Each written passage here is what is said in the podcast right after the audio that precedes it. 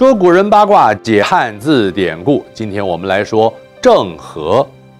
郑和原名马文斌，字和，小名三宝。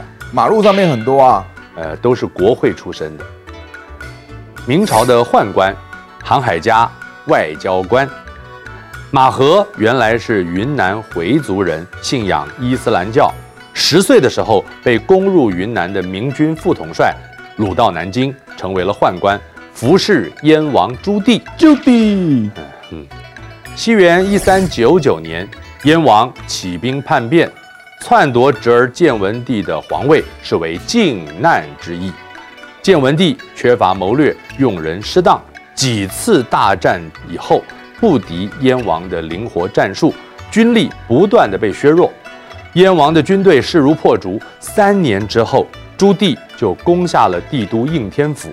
也就是现在的南京，登基为明成祖，改年号永乐。建文帝不知所踪。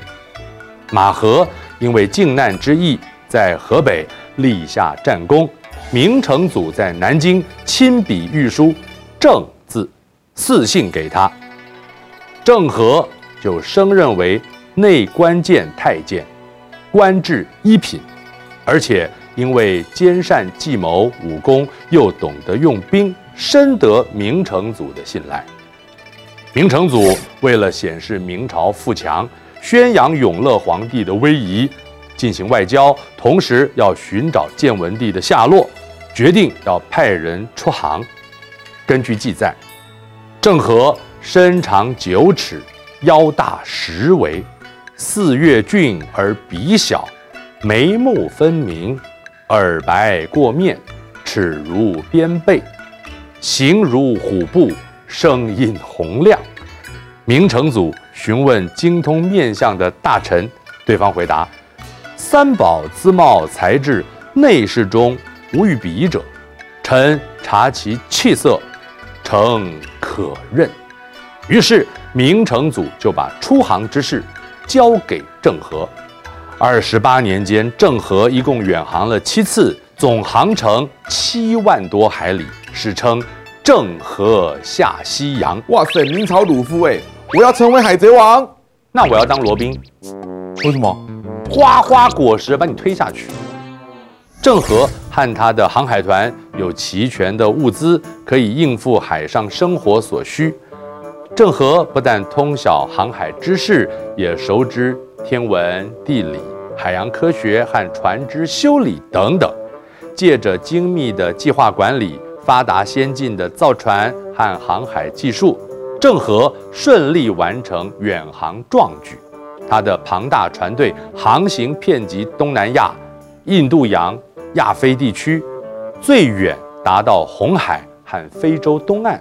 一共经过了三十多个国家，航行期间，郑和完成了《郑和航海图》，内容记载了五百多个地名，图上标记了城市、岛屿、航海标志、山脉和航海路线等等，是世上可见最早的航海图集。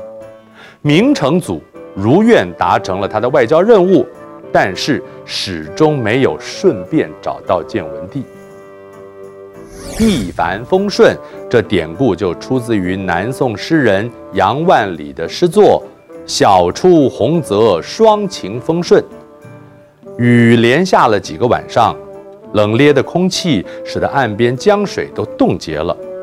日光照进船上，而诗人正忙着送行，一次又一次。互道珍重，众人就要分别，各自踏上旅程，希望一路顺利，届时再平安归来。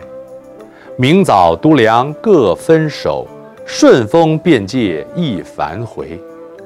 一帆风顺就引申比喻非常顺利，毫无阻碍。相传郑和下西洋的船上就扬起了多达十二张帆。多次旅程也确实是一帆风顺。然而，郑和的第七次出航，回程的时候，因为长期劳累过度，在印度的西海岸古里去世了。依照回教仪式海葬。船队由另一名太监率领回到了南京。朝廷为了纪念他，以郑和的遗物在南京牛首山设立了衣冠冢。郑和的出航，开启了中外交通最远的航线。